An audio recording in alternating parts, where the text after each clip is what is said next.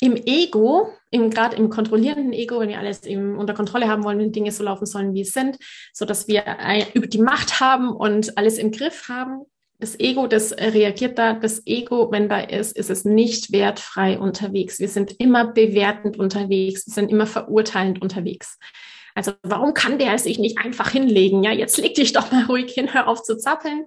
Das ist die Stimme deines Egos. Du möchtest, dass der andere etwas tut, so wie das jetzt für dich eben sein soll in dieser Reihenfolge, wie es notwendig ist.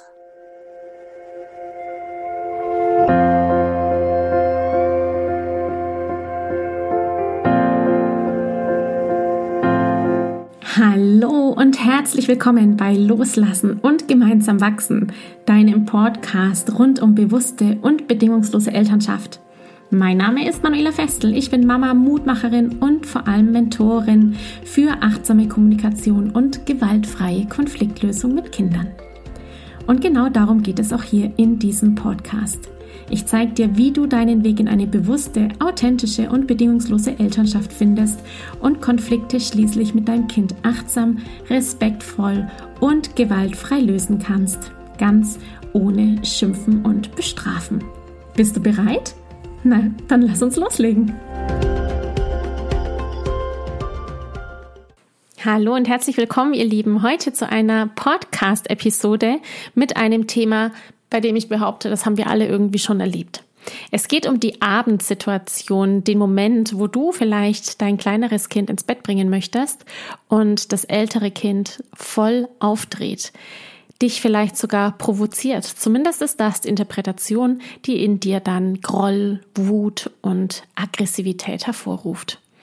Darum geht es heute. Ich werde dir jetzt an dieser Stelle erst einmal das konkrete Beispiel, die konkrete Situation vorlesen und hoffe, dass die Impulse, die dort kommen, dir helfen, dass du abends entspannter bist und deinen inneren Kritiker und deine innere Stimme zur Seite schieben kannst, um dein Kind liebevoll zu begegnen ganz viel Freude heute in dieser Podcast-Episode. Liebe Manuela, das ins Bett bringen fordert mich ganz schön und nach wie vor.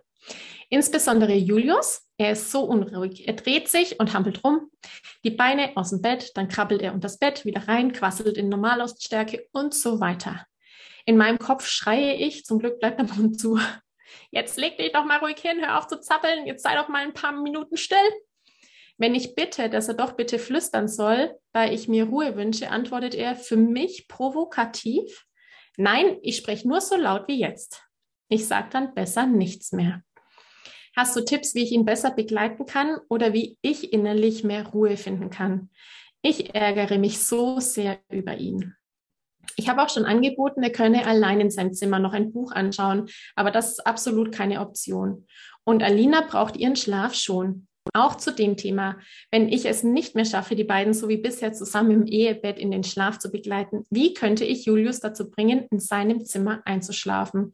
Ich glaube aktuell, dass das unmöglich ist. Vermutlich nicht sehr hilfreich. Liebe Grüße, Amelie. So, Amelie, der Julius ist fünf und die Alina, gell, die ist drei. Ach, Thematik abends ins Bett bringen. Wir fangen mal an. Ähm, äh, ein bisschen schmunzel ich, Alina, äh, Amelie, weil die, diese Szene in meinem Kopf so lebendig ist. Ja, ich glaube, jede Mama, ich verallgemeinere das hier jetzt gerne an dieser Stelle, jede Mama hat sowas schon mal erlebt mit mehreren Kindern. Ein Kind ist müde und man möchte es ins Bett bringen und das andere Kind ist irgendwie voll aufgedreht und ah, ja. Puh, was passiert?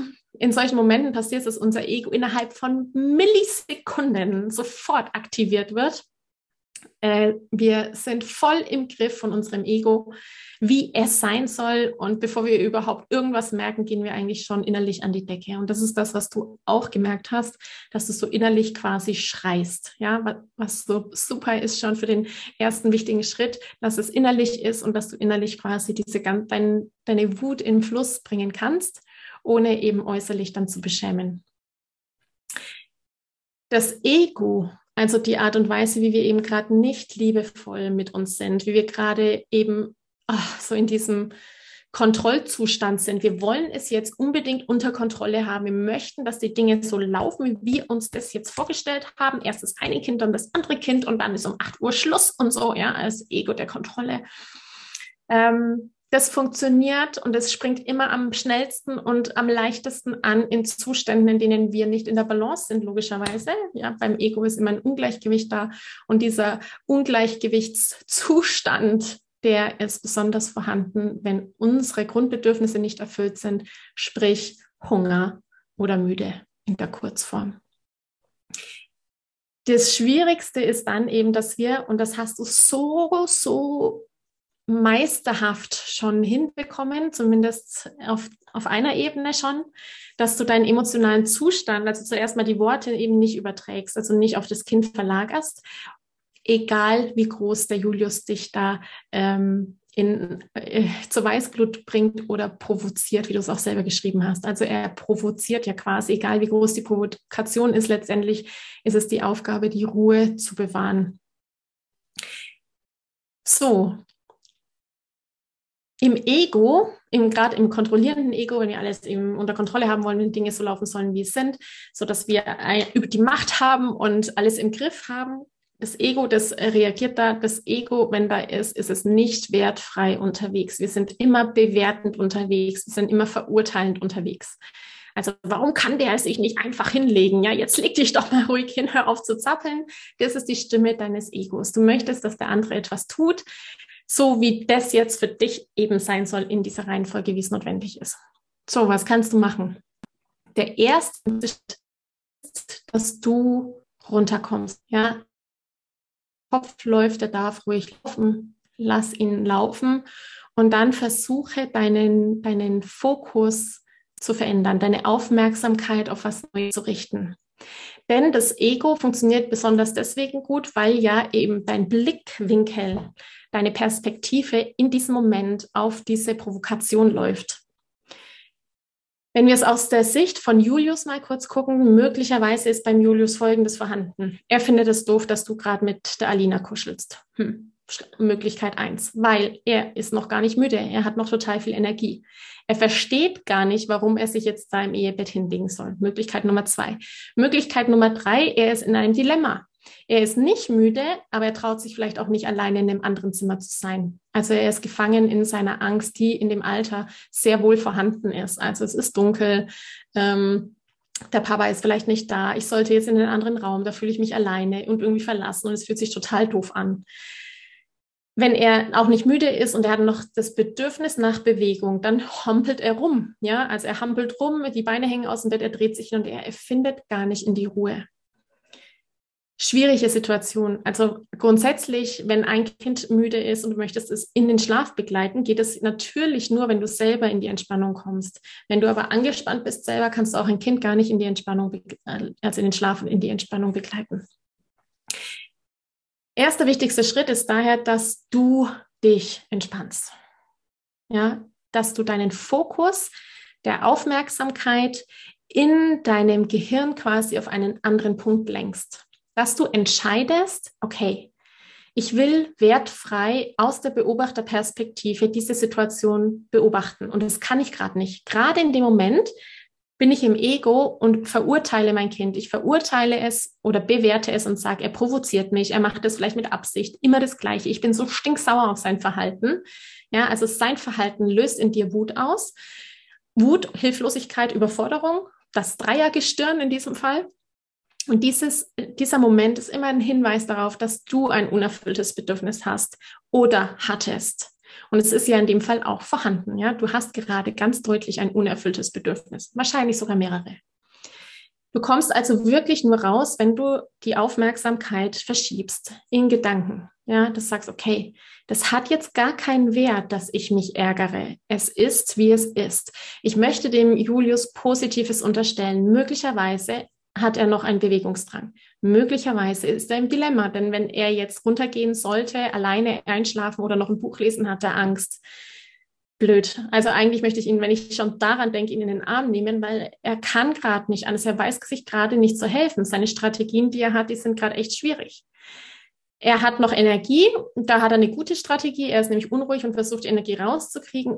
Möglicherweise ist es ihm dienlich für eine andere Situation vorher, bevor er ins Bett geht, vielleicht nochmal im Garten auf ein Trampolin zu springen oder mit euch noch einen Spaziergang mit einer Laterne zu machen oder mit Licht im Dunkeln. Ähm, damit er einfach nochmal frische Luft bekommt und Bewegung und da eben seine Energie nochmal ein bisschen loswerden kann, bevor er dann zur Ruhe kommt. Vielleicht tut ihm, bevor er ins Bett geht, auch eine Entspannungsübung mit dir und mit Alina zusammen gut und vielleicht auch eben nicht im Ehebett, sondern am Sofa. Und wenn Alina dann da einschläft, dann kannst du sie vielleicht ins Bett tragen oder du lässt sie am Sofa liegen und trägst sie später ins Bett oder wie auch immer. Und wenn du in diesen in diesen Blickwinkel reinkommen kannst, statt dich zu ärgern, statt den Fokus auf die Provokation zu legen, dann kannst du entspannen und dann kannst du auch deine Emotionen viel besser wieder regulieren. Dann bist du wieder bei dir und kannst auf Julius eingehen. Ich weiß, dass das in der Abendsituation, die wirklich, wirklich, wirklich so viele Mütter kennen, mich inklusive des Öfteren, eine richtige Herausforderung, eben weil wir selber müde sind, weil der Tag schon endet, weil du schon den ganzen Tag wirklich als Mama, als Partnerin, als Arbeitnehmerin ständig in irgendeiner Rolle stecktest und versucht hast, alles irgendwie unter Kontrolle zu haben, ja, auch da haben wir ein bisschen das Ego den ganzen Tag, das dann da aktiv ist und dann eben abends einfach die Energie ausgeht. Punkt, ja, das ist so. Wir haben abends dann einfach auch einen sehr leeren Akku.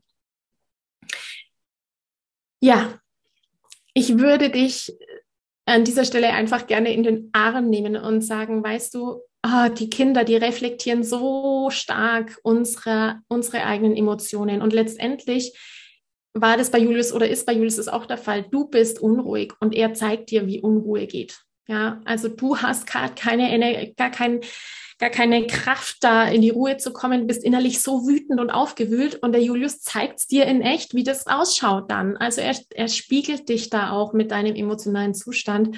Das heißt, wenn du es schaffst, in die Ruhe zu kommen, deinen Fokus der Aufmerksamkeit auf was anderes zu richten. Ja, denk an, an seine positive Absicht. Denke an Momente, wo ihr zusammen sehr wohl schon abends kuschelnd du beide ins Bett gebracht hast. Und spüre diese Gefühle, die dann entstehen aufgrund der neuen Gedanken, die du hast. Dann hast du gute Chancen, dass du aus diesem Strudel des äh, Blickwinkels auf die Provokation rauskommst. Ja, und das ist letztendlich dann auch der Weg, um wieder Nähe herzustellen. Ja, es geht ja ganz ganze Zeit in der Beziehung immer ums Gleichgewicht zwischen Nähe und Distanz. Puh, ich hoffe, das hat dir ein bisschen geholfen und äh, drück dir die Daumen, dass die heutige Nacht ganz anders wird und ganz ja für dich zufriedenstellend und entspannend und schön und ohne eben dem Fokus auf irgendeiner vermeintlichen Provokation. Ich danke dir von ganzem Herzen, dass du dir heute Zeit genommen hast, diese Podcast-Folge anzuhören. Wenn du noch mehr Impulse, Ideen oder Inspirationen auf deinem ganz persönlichen Weg zur bewussten und bedingungslosen Elternschaft suchst, dann abonniere unbedingt meine Newsletter oder du folgst mir auf Instagram, Facebook oder Telegram. Möchtest du wissen, welche Kommunikationsstones sich in deinen Alltag eingeschlichen haben und mit welchen leichten Tricks du Konflikte mit deinem Kind vorbeugen kannst? Dann hol dir mein kostenfreies E-Book. Du findest es unter sprachzeichen.de-40-Sätze. Wenn auch du mal eine Frage stellen möchtest, dann komm am besten auf meine Warteliste von Gemeinsam wachsen, meinem zwölfwöchigen Mentoring-Programm von der Wut zu Respekt und liebevollen Eltern-Kind-Kommunikation. Das findest du unter sprachzeichen.de-gemeinsam-wachsen-warteliste.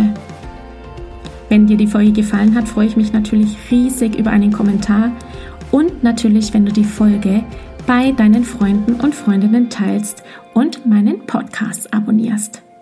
Jetzt wünsche ich dir aber alles Gute. Wir hören uns sicherlich bald. Viele liebe Grüße. Ciao, ciao.